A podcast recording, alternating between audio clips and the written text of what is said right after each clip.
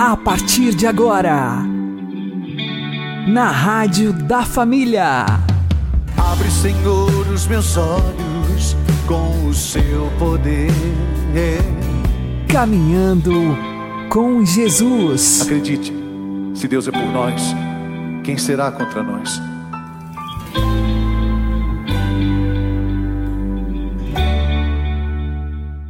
Olá, meu querido irmão, minha querida irmã, ouvintes da Rádio Regional Esperança.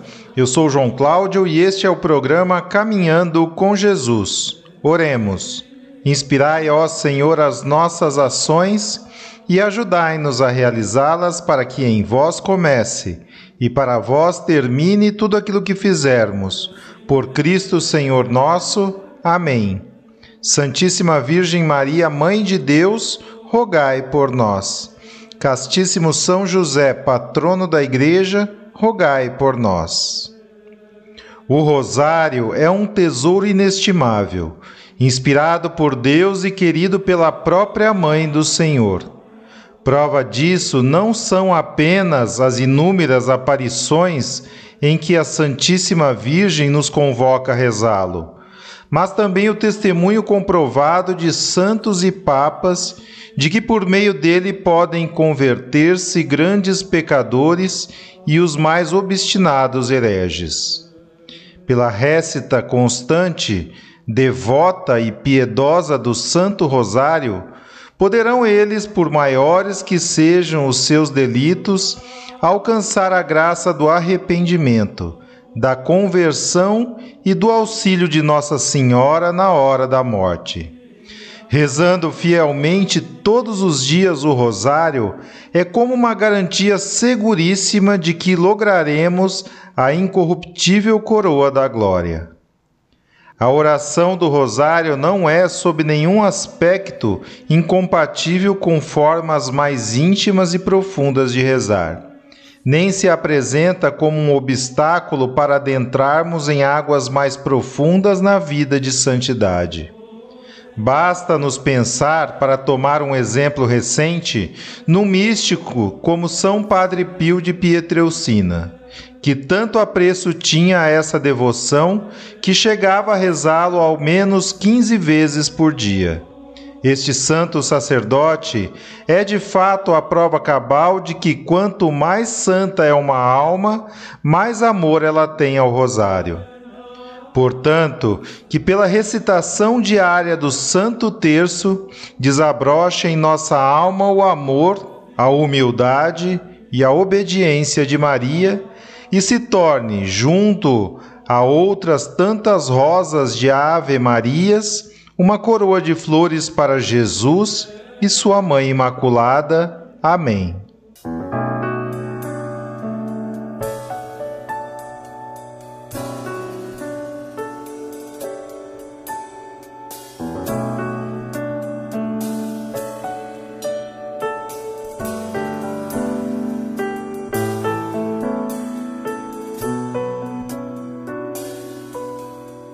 Ó oh, minha alma, retorna a tua paz. Como criança, bem tranquila, no regaço acolhedor de sua mãe. Ó oh, minha alma, retorna a tua paz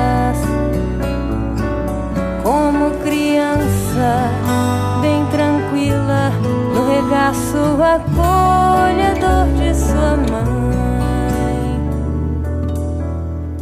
Minha mãe é a Virgem Maria, ela que agora vai me acolher, me abraçar, me perdoar, me compreender. me acalmar, educar, me formar,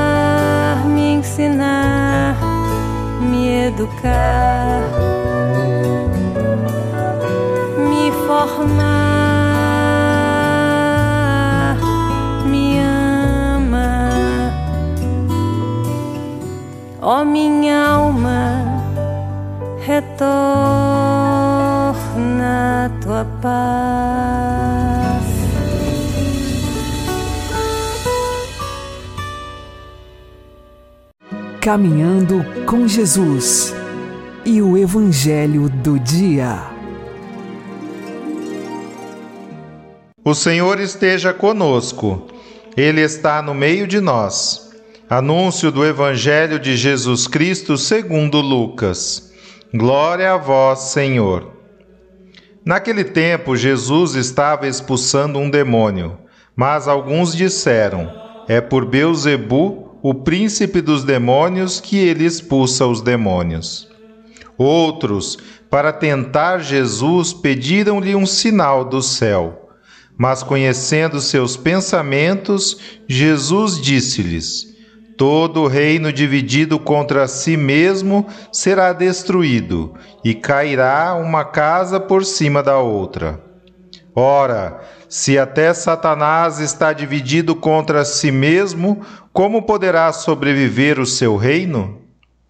Vós dizeis que é por Beuzebu que eu expulso os demônios. Se é por meio de Beuzebu que eu expulso os demônios, vossos filhos os expulsam por meio de quem? Por isso, eles mesmos serão vossos juízes. Mas se é pelo dedo de Deus que eu expulso os demônios, então chegou para vós o reino de Deus. Quando um homem forte e bem armado guarda a própria casa, seus bens estão seguros. Mas quando chega um homem mais forte do que ele, vence-o, arranca-lhe a armadura na qual ele confiava e reparte o que roubou. Quem não está comigo, está contra mim, e quem não recolhe comigo, dispersa. Quando o espírito mau sai de um homem, fica vagando em lugares desertos, à procura de repouso. Não o encontrando, ele diz: Vou voltar para minha casa de onde saí. Quando ele chega, encontra a casa varrida e arrumada. Então ele vai e traz consigo outros sete espíritos piores do que ele, e entrando instalam-se aí. No fim, esse homem fica em condição pior do que antes.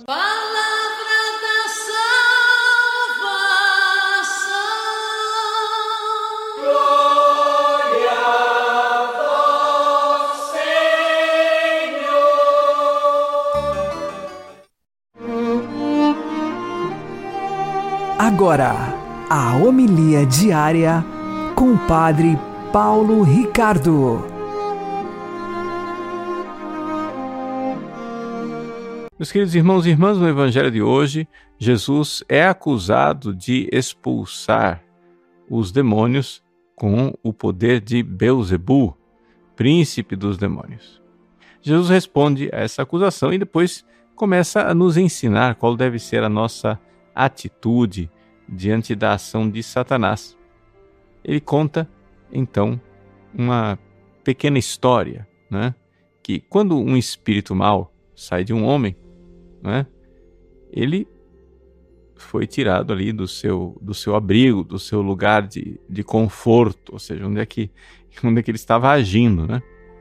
Então, ele vai procurar traz consigo outros sete espíritos piores do que ele. E então voltam para aquele homem e a situação dele fica ainda pior. O que é que Jesus está tentando nos ensinar com isso? Vejam, é o seguinte: nós cristãos, nós saímos do poder do diabo. Nós fomos libertos por Cristo. O que você não nota, mas em todo batismo existe uma espécie de exorcismo. Não que a criança esteja possessa, não é isso. Mas é que antes de o padre batizar a criança, ele passa no peito da criança um óleo que é um óleo de exorcismo, é o óleo chamado dos catecúmenos, para que a criança seja liberta do poder de Satanás. Então, a igreja, no ritual do batismo, antes de derramar o Espírito Santo, ela limpa a casa né? e tira as influências demoníacas é, daquela pobre criatura antes de torná-la filho de Deus. O que acontece é o seguinte: isso daí é uma responsabilidade dali para frente. Ou seja, você é templo do Espírito Santo. Você é filho de Deus. Agora, quando uma pessoa que é filho de Deus, que é templo do Espírito Santo, abandona o caminho de Deus e se deixa agora escravizar pelo pecado e pelas seduções do demônio, a situação da pessoa é muito pior. Por quê? Porque ele é consagrado a Deus, pertence a Deus pelo batismo e agora está dando aquilo que é de Deus né, para o inimigo. Para você entender o que é que eu estou falando, você imagine o seguinte: Jesus, quando foi crucificado, o que é que você acha que doeu mais no coração de Jesus? Os bofetões dos soldados romanos, os flagelos dos soldados romanos ou o beijo de Judas? Por que, que o beijo de Judas foi muito mais ofensivo do que todas as afrontas e todas as violências que fizeram os soldados romanos? Bom, uma razão muito simples. Porque Judas tinha recebido muito mais. Judas recebeu a fé. Judas recebeu graças de nosso Senhor. Judas foi ordenado apóstolo. E, no entanto, Judas traiu Jesus.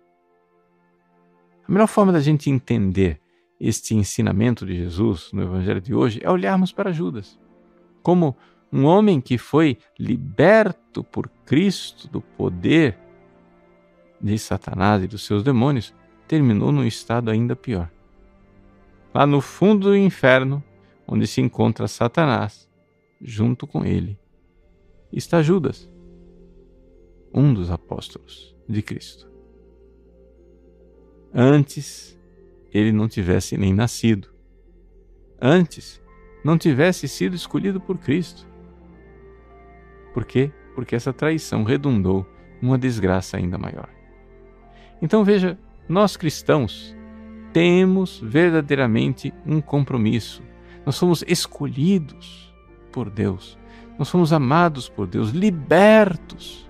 Foi para a liberdade que Cristo nos libertou diz São Paulo aos Gálatas. E, no entanto, nós, libertos pelo sangue de Cristo derramado na cruz, vamos procurar escravidão em outros lugares. Vamos procurar escravidão nos vícios e nos pecados. Ora, a situação é bem pior. Por quê? Porque aquele que conheceu o amor de Deus e traiu o amor de Deus, comete um pecado mais grave do que aquele que antes nunca tinha ouvido falar da graça de nosso Senhor. Então, vamos olhar em primeiro lugar né, para esse ensinamento com este né, compromisso. Mas não tem somente esse lado negativo existe uma coisa boa. Né? Na defesa que Jesus fez, na acusação que fizeram contra ele, de que ele expulsava os demônios com o poder de Beuzebu, ele diz assim: Se é pelo dedo de Deus que eu expulso os demônios, então chegou para vós o reino de Deus. Ou seja, Jesus tocou a nossa alma.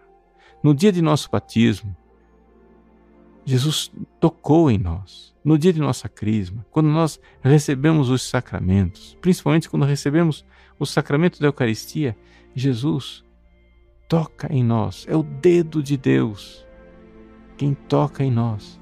Então, chegou para nós o reino de Deus. Agora, Deus quer reinar em nossos corações. Não vamos procurar outros senhores, não vamos procurar outros reis. Qual é a nossa atitude? A nossa atitude tem que ser, em primeiríssimo lugar, de plena confiança. Confiança em nosso Senhor que nos protege e nos quer bem. Não existem poderes infernais que possam né, invadir aquilo que é de Cristo. Se você, confiante, se entrega aos braços de nosso Senhor, você está verdadeiramente protegido por Ele.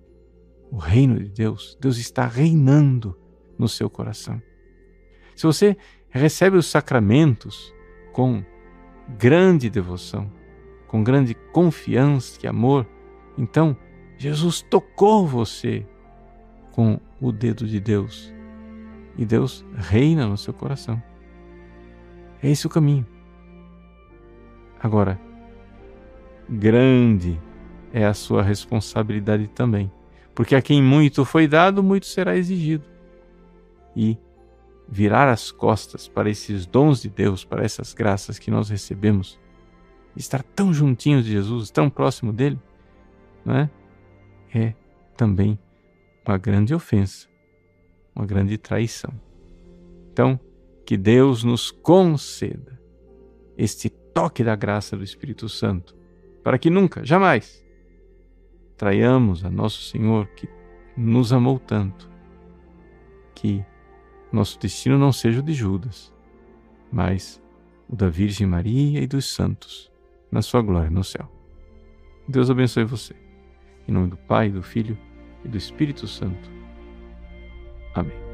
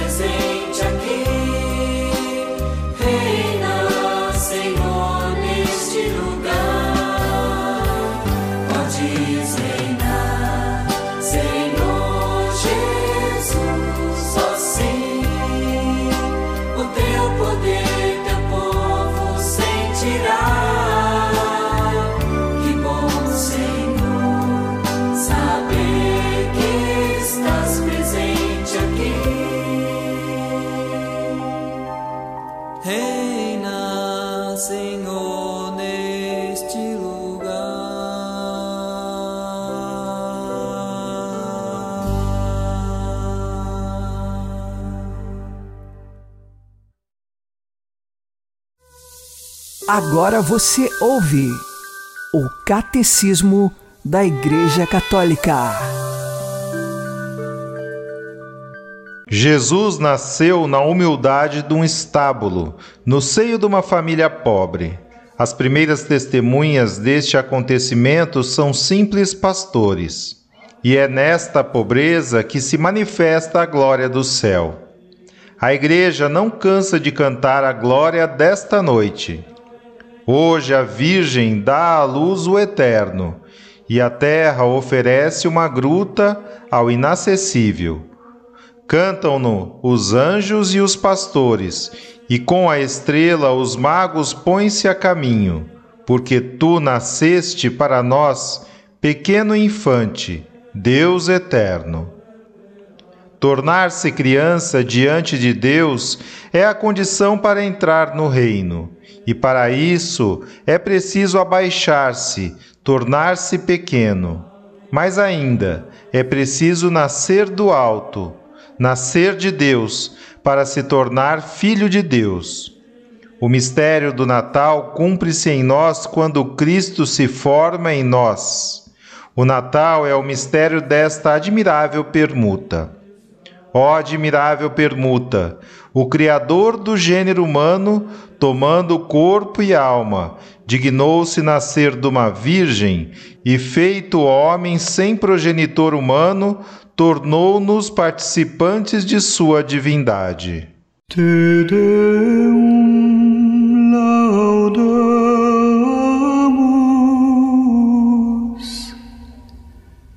Te Dominum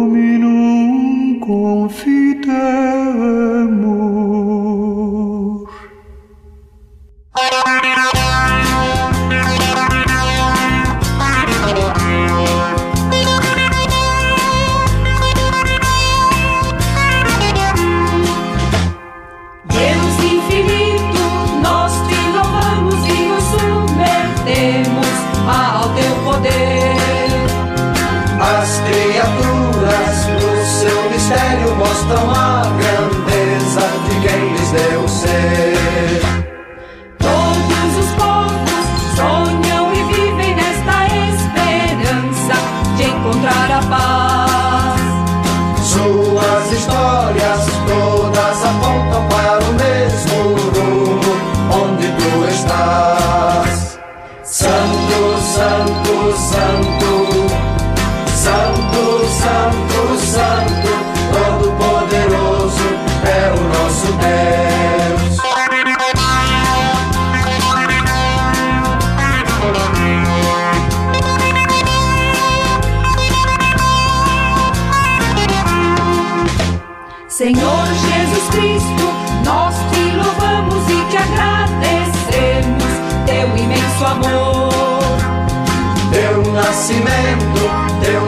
Sofrimento trouxe vida nova onde existe a dor. Nós te adoramos e acreditamos que és o Filho Santo do nosso Criador. E professamos tua verdade que na humanidade plantou tamanho amor. Santo,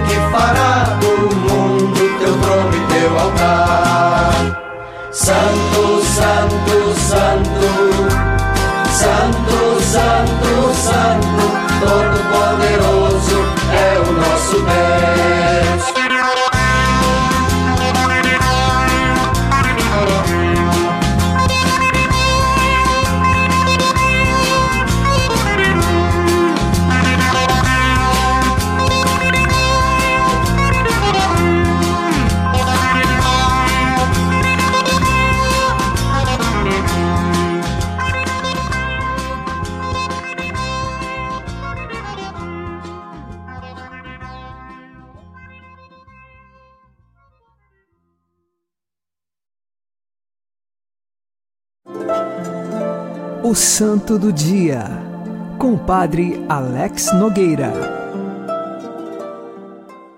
Hoje, dia 8 de outubro, nós recordamos Santa Pelágia. Esta santa, nós temos a Pelágia penitente e também teríamos uma Pelágia mártir.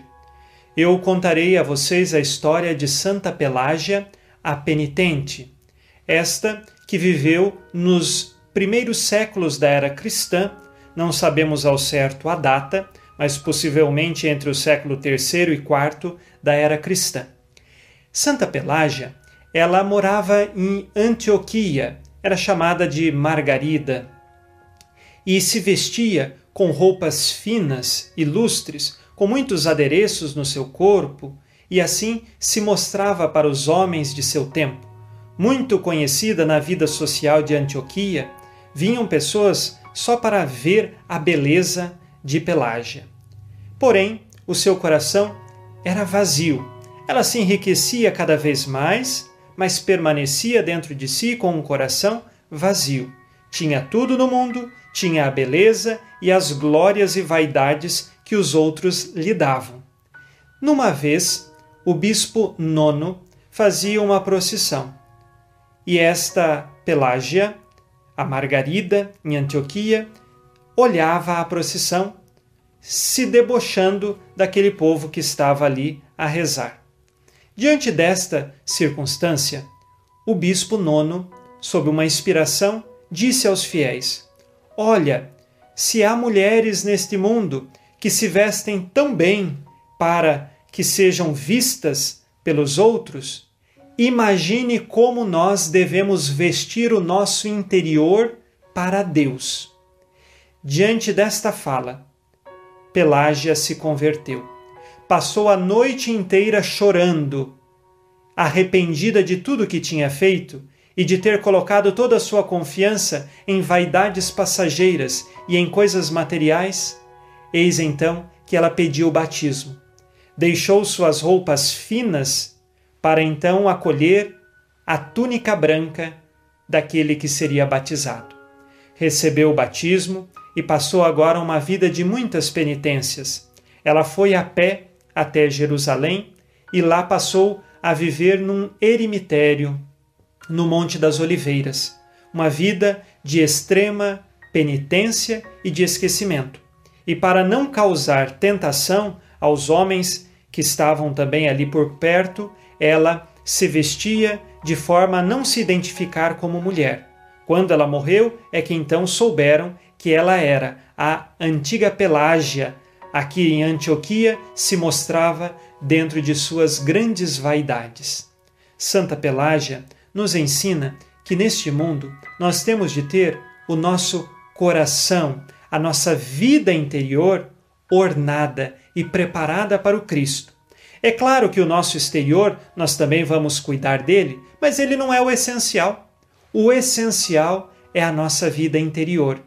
Que o Espírito Santo nos conduza a construirmos o nosso verdadeiro edifício espiritual. Santa Pelágia, rogai por nós. Abençoe-vos Deus Todo-Poderoso, Pai e Filho e Espírito Santo. Amém fique na paz e na alegria que vem de Jesus.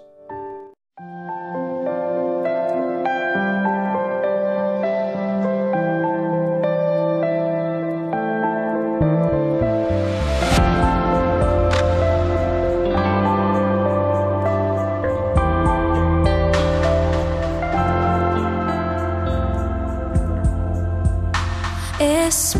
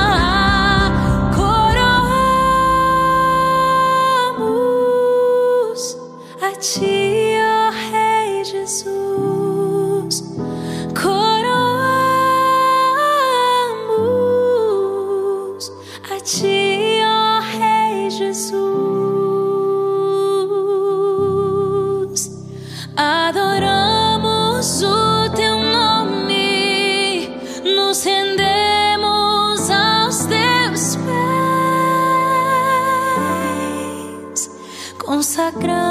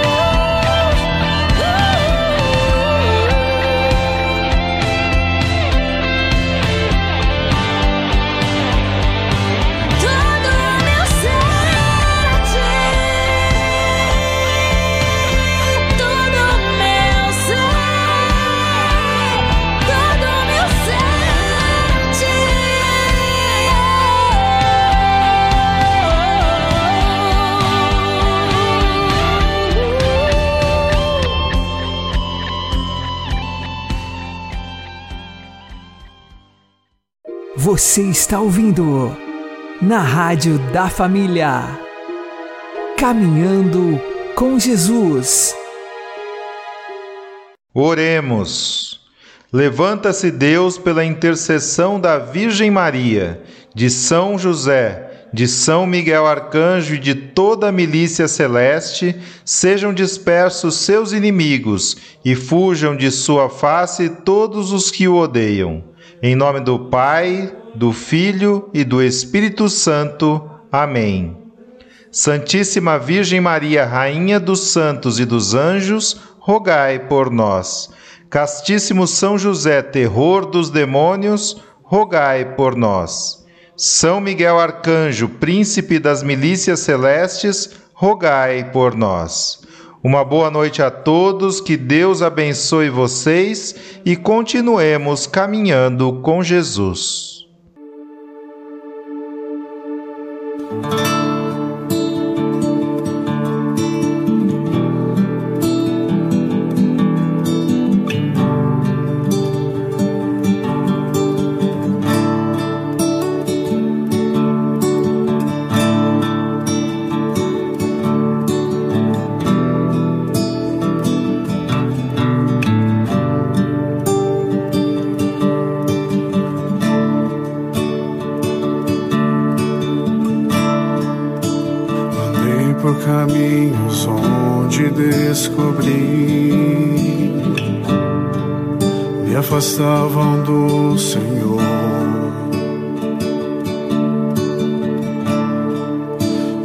Vida sem sentido e resolvi seguir os passos do Senhor.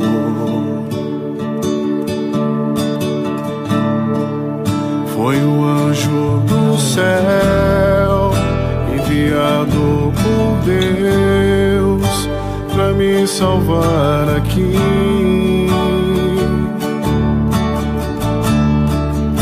Hoje estou e diante de ti eu hoje aprendi.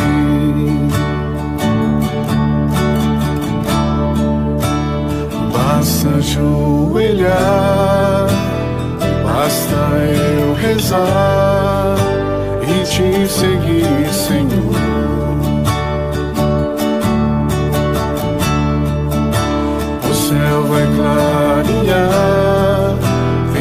tempestade vai passar. Como é grande o teu amor. Basta ajoelhar, basta eu rezar e te seguir, Senhor.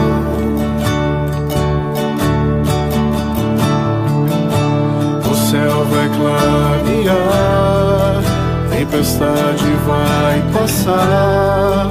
Como é grande o teu amor.